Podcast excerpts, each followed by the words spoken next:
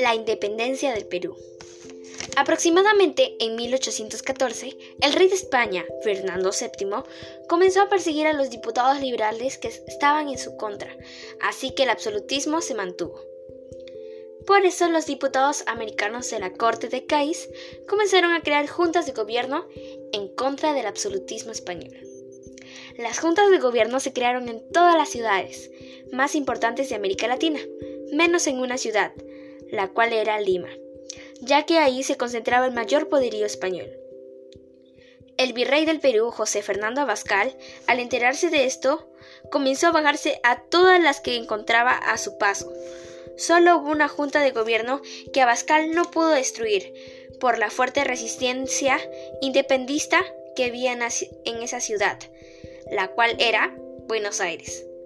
En Buenos Aires sabían que su independencia no iba a servir de nada si no se conseguían las independencias de los otros virreinatos, y en especial la del virreinato peruano. Años antes de que se independizara Argentina, se comenzaron las expediciones libertadoras para tomar Lima, el ejército de Buenos Aires intentó entrar al virreinato peruano por el Alto Perú, lo que actualmente es Bolivia, pero fracasaron en todos sus intentos, y ahí es donde aparece el general don José de San Martín, quien propone que la mejor manera de entrar a Lima es por el sur, ya que por el Alto Perú era imposible. Sin embargo, si querían ir por el sur, primero tenían que independizar Chile. En 1820, después de independizar Chile, el general don José de San Martín hace algunas estrategias para lograr la independencia del Perú y luego se dirige a la provincia de Huaura, donde comienza a promover la idea de la independencia y recibe el apoyo de todo el noreste peruano. Después de esto, el general don José de San Martín entra en Lima y declara la independencia del Perú el 28 de julio de 1821 con las siguientes palabras. El Perú, desde este momento, es libre e independiente por la voluntad general de los pueblos y por la justicia de su causa que Dios defiende. Viva la patria, viva la libertad, viva la independencia. Y así fue como logramos nuestra independencia. Yo me siento muy orgullosa de ser peruana, ya que nuestro Perú es un país con mucha historia y cultura. Gracias.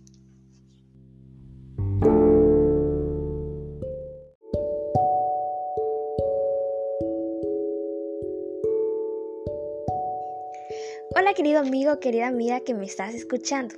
Mi nombre es Ariana y te quiero hablar sobre algo muy importante que siempre debes recordar. Bueno, seguramente tú como todos nosotros estamos pasando por esta pandemia a causa del COVID-19. Eso es muy triste porque no podemos salir de nuestra casa como lo hacíamos antes. Antes podíamos ir a pasear, visitar a algún amigo, etc. Y es muy feo escuchar en las noticias que cada día mueren más y más personas a causa de este COVID-19. Por eso, el día de hoy te quiero recordar un versículo que es uno de mis favoritos, que se encuentra en José 1.9 y que dice así. Mira que te mando que te esfuerces y seas valiente. No temas ni desmayes, porque Jehová tu Dios estará contigo donde quiera que vayas. En este versículo hay dos cosas muy importantes.